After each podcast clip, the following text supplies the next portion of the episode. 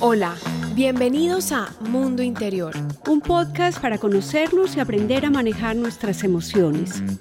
Soy Lucy Roldán, psicóloga, y yo, Clara María Reyes, periodista, y estamos juntas porque creemos que conversando enriquecemos nuestro mundo interior.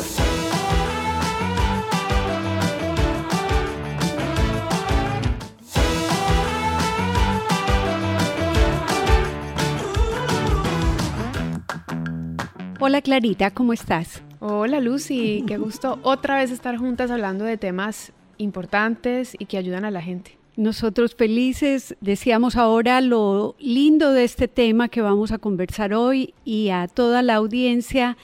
Reviste un sentimiento especial hablar de las palabras, tanto en mi condición de psicóloga como tú como periodista. Los invitamos a que reflexionemos hoy sobre cómo las palabras hacen la diferencia. Ese es el tema de hoy. Las palabras hacen la diferencia. Bienvenidos a todos los que nos escuchan y nos acompañan, que cada vez son más personas que participan con nosotros y nos cuentan cómo les funciona para bien cada tema que abordamos. Adentrándonos en las palabras, al principio nos debatíamos en el tema y decidimos por las palabras hacen la diferencia, pero nuestra inspiración viene desde Hace un tiempo que estamos compartiendo espacios y me contaste de una experiencia tuya en Cartagena el año pasado. Cuéntanos un poco sobre esto. Sí, es muy lindo porque en octubre del año pasado, 2022, me invitaron a un congreso que era organizado por unos, un grupo de psiquiatras, no de psicólogos, sino de psiquiatras. Desde la psiquiatría se piensa que es importante, así como desde la psicología, prestarle atención a los términos que usamos para evitar el estigma. Y por supuesto, la invitación era a los periodistas por la relevancia que tiene el poder del titular y del manejo de la información en un medio impreso, medio televisivo o en la radio. Entonces, de una u otra manera era cómo sensibilizar al grupo de periodistas que estábamos teniendo este acceso al Congreso a repensar los términos que utilizábamos para evitar el estigma dentro del ámbito de salud mental. Te cuento que en una dirección semejante yo tuve una experiencia en Colombia antes de venir aquí, ya hace un poco más de 20 años, participé en una investigación epidemiológica sobre todas las mujeres escolarizadas de Medellín en un momento dado y era sobre el tema trastornos de la conducta alimentaria. Pero lo interesante es que se logró hacer una guía de prevención y se divulgó tanto en los medios de comunicación, en los desfiles de moda, que en Colombia, por ser pues Medellín una ciudad de moda, eh, así como en España, bueno, ese es otro tema, se había declarado como que esto es una pandemia, entonces valdría la pena que toda la sociedad en su conjunto hiciera esta conciencia, también con los educadores, hablar de conceptos o palabras eh, que pudieran estar creando actitudes desfavorables o que propiciaran el trastorno.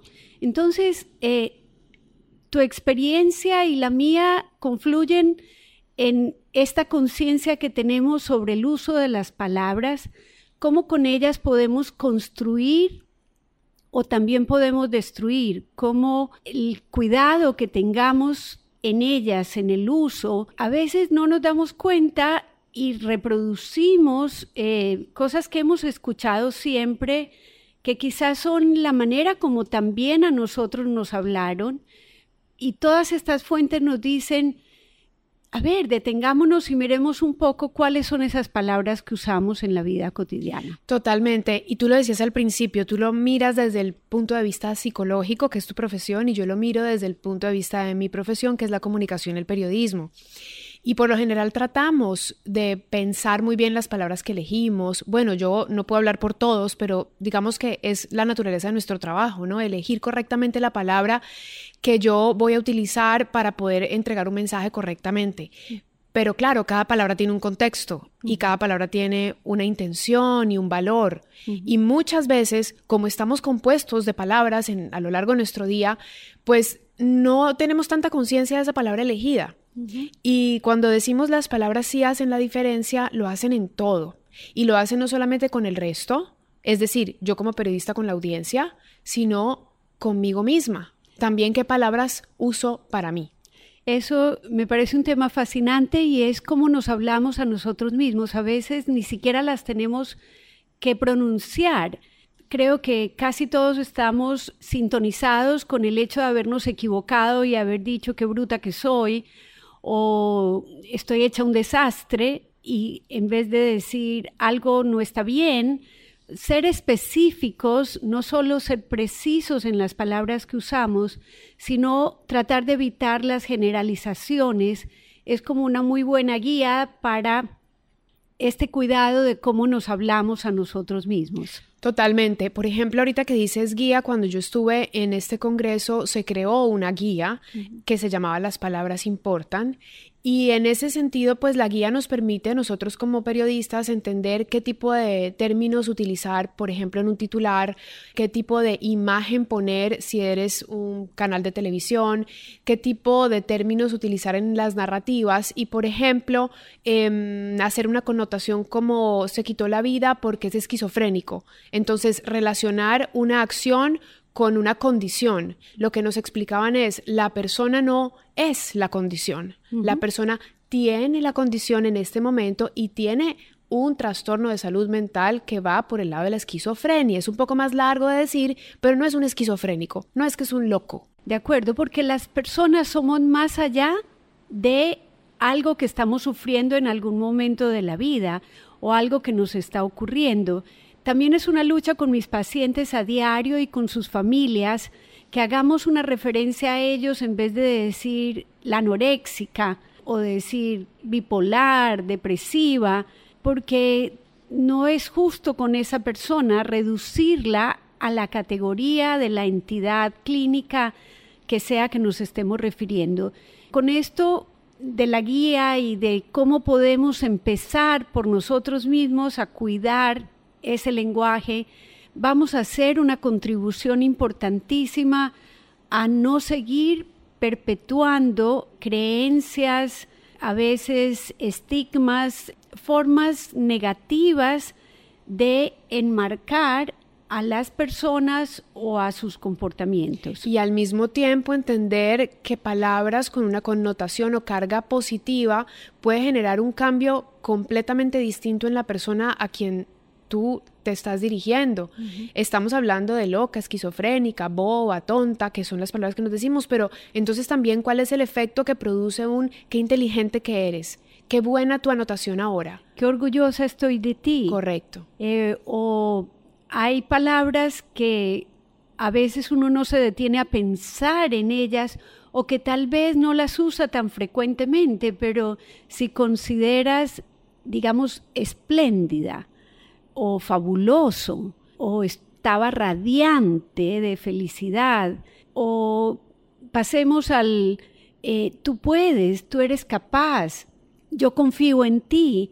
O sea, si nos vamos a preguntarle a personas que en algún momento se estaban sintiendo inseguras o desconfiadas de algo, ¿qué las ayudó? Y probablemente te van a decir, alguien me dijo, dale que tú puedes dale que tú eres capaz, o sea, esta manifestación en una palabra de un concepto que le puede como servir como plataforma a esa persona para anclar ahí su confianza, porque con las palabras también no solo denotamos acciones o calificamos, sino que nuestro pensamiento lo articulamos en palabras, las creencias que tenemos, los sueños que tenemos, todo esto es a través de palabras. Sí, y algo bonito al pensar en la palabra y visualizar la palabra es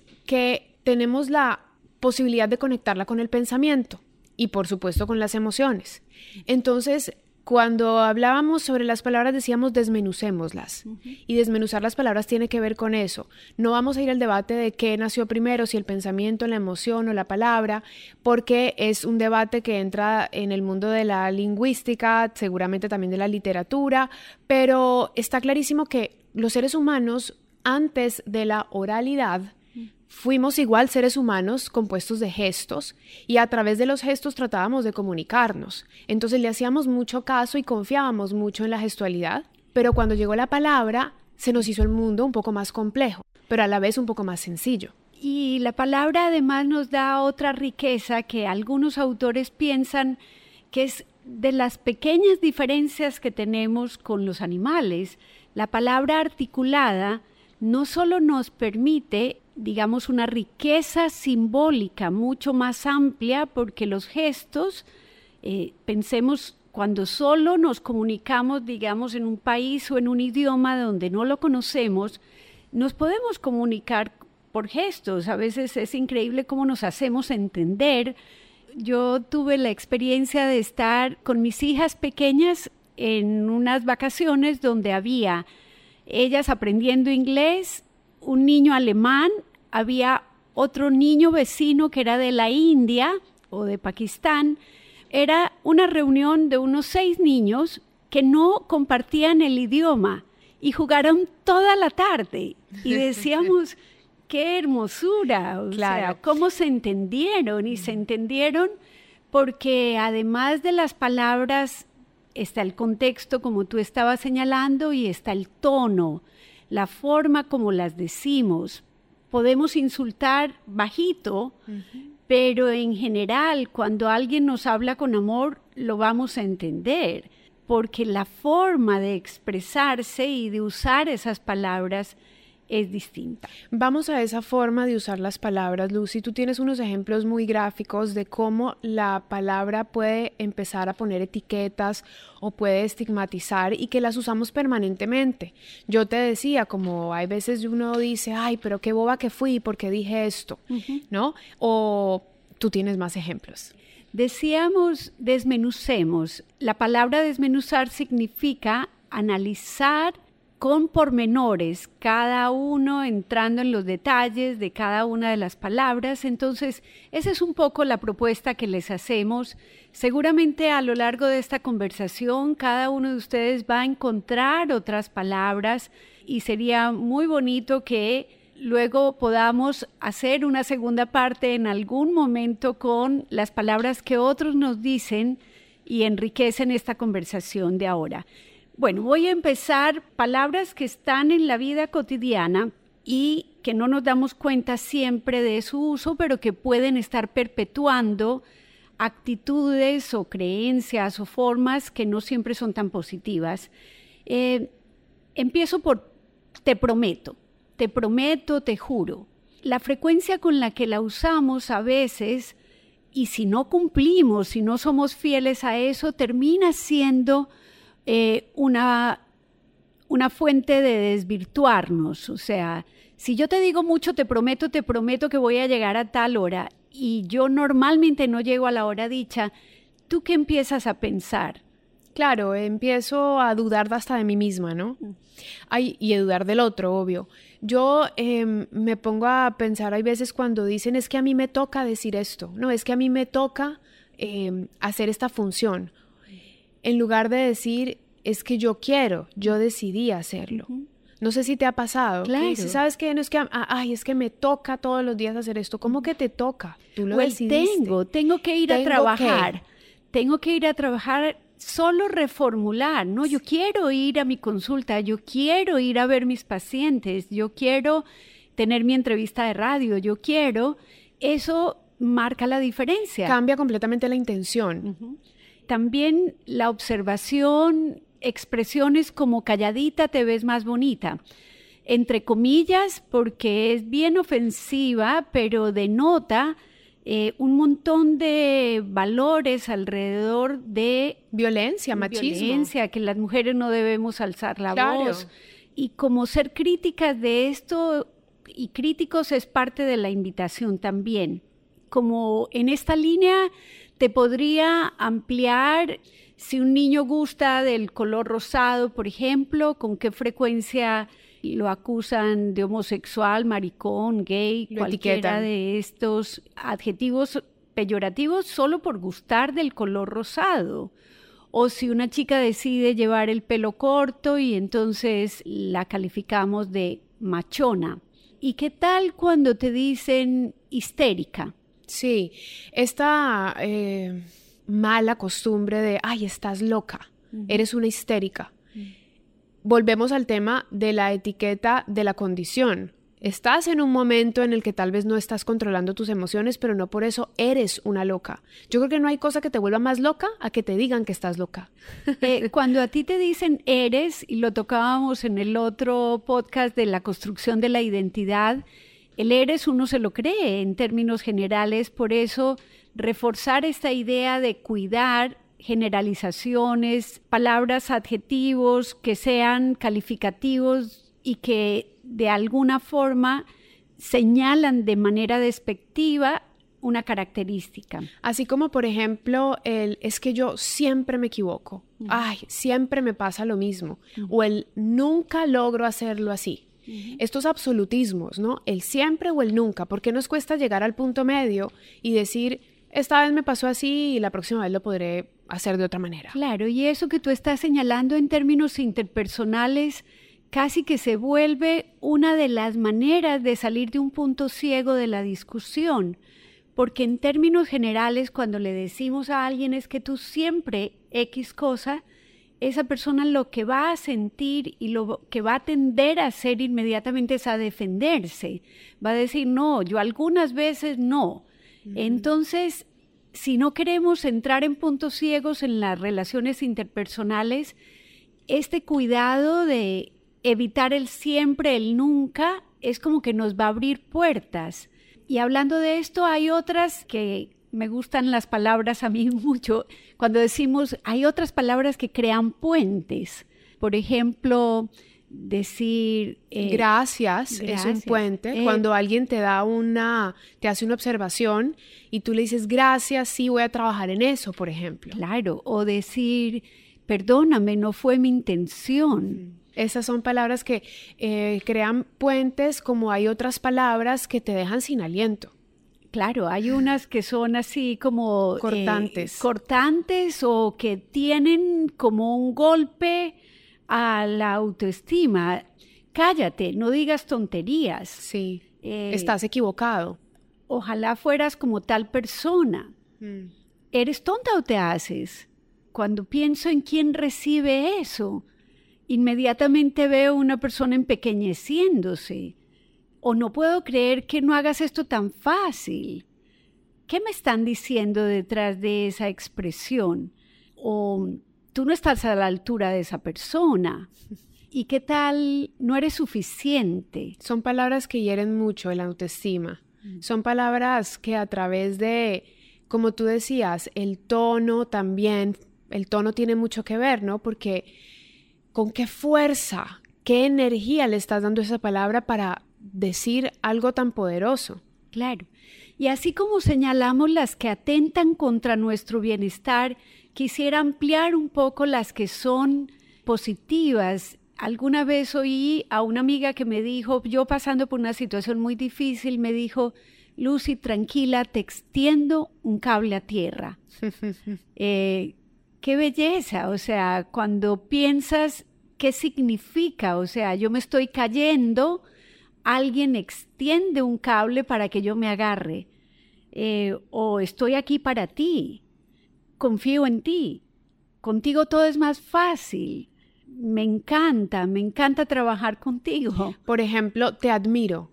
Imagínate lo poderoso de esa expresión, en donde hay una palabra que tiene que ver con admiración, con te veo y me ilumino, con te veo y quiero aprender. Y me inspiras. Y yo quiero emular algunas de las cosas que tú tienes y me llevas a ser una mejor persona de nuevo, las palabras marcan la diferencia. Absolutamente. En las relaciones personales, en las relaciones laborales eh, y en la relación con uno mismo, porque creo que también nos tratamos mal muchas veces con las palabras. Mm. Hay veces como si nos miráramos al espejo y nos dijéramos eso, ¿cómo lo recibiríamos? Es decir, puede ser que nos equivocamos en algo que hicimos en un momento cotidiano y, y dijimos, pero ¿cómo se me ocurrió hacer algo así? O sea, como siempre juzgándonos y criticándonos, pero si nos pusiéramos frente al espejo, ¿nos diríamos esas palabras? ¿Nos diríamos es un excelente ejercicio y a veces yo se lo he propuesto a mis pacientes diciéndole,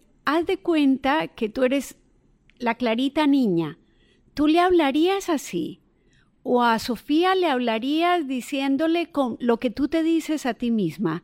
Esto me lleva al comentario y un poco a la referencia a este libro hermoso de los cuatro acuerdos que Miguel Ruiz, un autor mexicano que lo que dice, él en algún momento yo tuve la oportunidad de escucharlo decir que él no tenía mérito con ese libro porque lo único que había hecho era recoger los principios de vida que la cultura tolteca transmitía en forma oral, pero como se estaba acabando este grupo poblacional, él decidió que iba a plasmar por escrito estos mensajes de sabiduría, estos principios de vida de la cultura tolteca. Y Les dejamos con la referencia, pero el primero dice, usa un lenguaje impecable. Sí, sea impecable con tus palabras. La impecabilidad del lenguaje también, qué palabra más bella, porque algo impecable,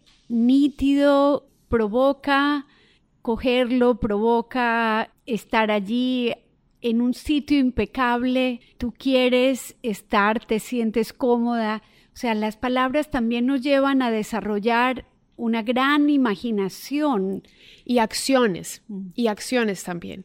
La palabra en efecto sí nos lleva a la acción. Sé impecable con las palabras, que es lo que dice ese principio de la sabiduría tolteca y me parece maravilloso que lo hayas traído en esta conversación precisamente. Debería ser ese mensaje que deberíamos tener todos los días por la mañana. Cuando uno se levanta y ponerte al frente, sé impecable con tus palabras porque eso nos va a llevar a una acción ¿Cómo me va a llevar una acción frente a mis hijos, frente a mi esposo, luego frente al trabajo, luego en el espacio que yo tenga de comunicación? Si yo me acuerdo todo el tiempo de ser impecable con mis palabras porque me llevará a ser impecable con mis acciones, que es el gran desafío de cualquier ser humano. Así es.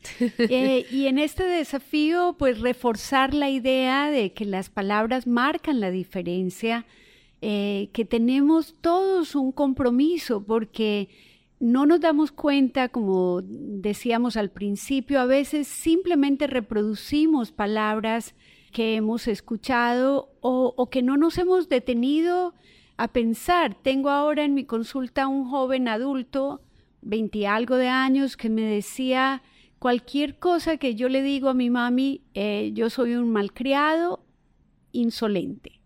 Eh, y entonces eh, para él ya se vuelve un obstáculo en la comunicación porque me dice, no importa si yo tengo razón, ella no termina de dejarme decir porque la teoría de que soy un malcriado insolente aparece primero. Entonces, no me escucha por ponerme en esta categoría. Entonces, ¿cuánto de la conciencia que tenemos podemos nosotros ser críticos de las palabras que usamos. Totalmente. Con nosotros mismos, con las otras personas. La clara decisión de vamos a usar un lenguaje impecable, nos vamos a detener a mirar el impacto que mis palabras pueden tener en las personas que tengo a mi alrededor es la invitación que estamos haciendo. Y sabes qué, y también el impacto que tiene en mí en mi pasado y en mi futuro. Por ejemplo, la palabra perdón. Te perdono. Me perdono. Porque cuando hablaste de la impecabilidad de las palabras y las llevamos a la impecabilidad de las acciones, que es muy utópico, pero es el lugar donde quisiéramos estar todos, nos vamos a lugares en donde tal vez nos hemos equivocado, pero esa palabra permanente de es tu culpa o fue tu culpa o yo soy el culpable, que lo conversamos también hace, eh, ya lo vamos a conversar de hecho, el, tema de la culpa también, em, pues entonces me permite estancarme. Pero si yo en cambio uso la palabra te perdono o me perdono, yo sigo, continúo, me lleva a una acción. La palabra no te perdono me lleva a un estancamiento. Y tocaste un tema muy importante porque no solo las palabras califican o no estamos hablando de verbos, adjetivos o pronombres, estamos hablando de que hay valoraciones en las palabras que usamos y muchas expresan sentimientos y causan sentimientos en las otras personas. Entonces, cuando yo le digo a alguien, por tu culpa tu papá se va a ir de la casa, y supongamos que el papá se va, esa persona arrastra esta como esta responsabilidad de que quizá ella o él fue responsable de que esto sucediera en la vida y nada que ver. O medir el impacto. Tenemos expresiones como, porque haces esto me, me vas a matar con tu mal comportamiento. Y que sabemos que esa persona desafortunadamente tenga una muerte por infarto próximo a ese disgusto y esa persona se queda con esa palabra. Entonces, yo estoy poniendo dos ejemplos extremos. Pero la eh, culpa es una palabra muy fuerte, vinculada con una emoción muy fuerte y que estanca. Y que está anclada en una forma de decirnos. O sea, detrás de cada culpa hay un debería yo debía haber hecho, yo no debía haber hecho. Yo debía haber pensado, yo no debía haber pensado. Si hubiera dicho, si, no hubiera hecho esto. Yo siempre digo que el hubiera es muy necesario, porque ya no está, porque no existe. Es que si yo hubiera hecho, ¿para qué? Estamos repitiendo, o sea, qué belleza también. Acabas de decir algo que literalmente es lo mismo que yo digo.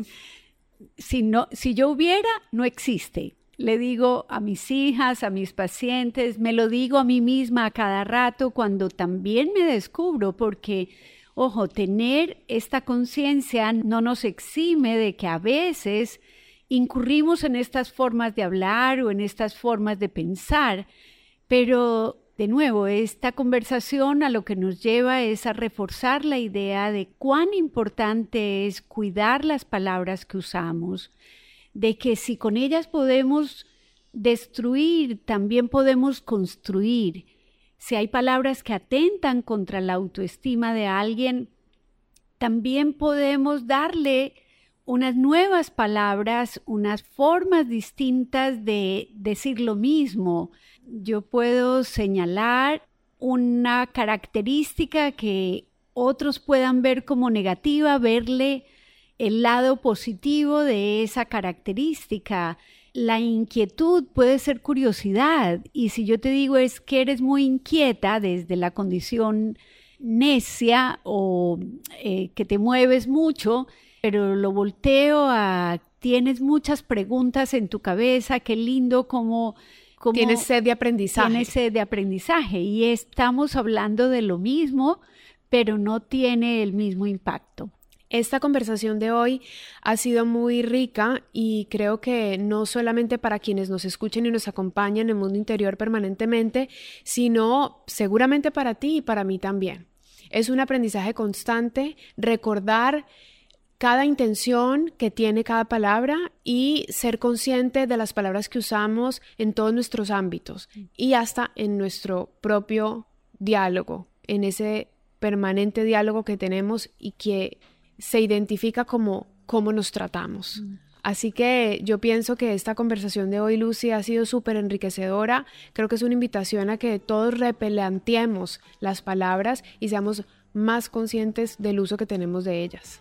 Totalmente de acuerdo. La invitación se extiende a que tal vez con el tiempo crezcamos este tema con lo que la vamos a enriquecer con las opiniones que vamos a ir recibiendo. Pues entonces nos despedimos y luego nos encontraremos en un nuevo episodio de Mundo Interior. Gracias.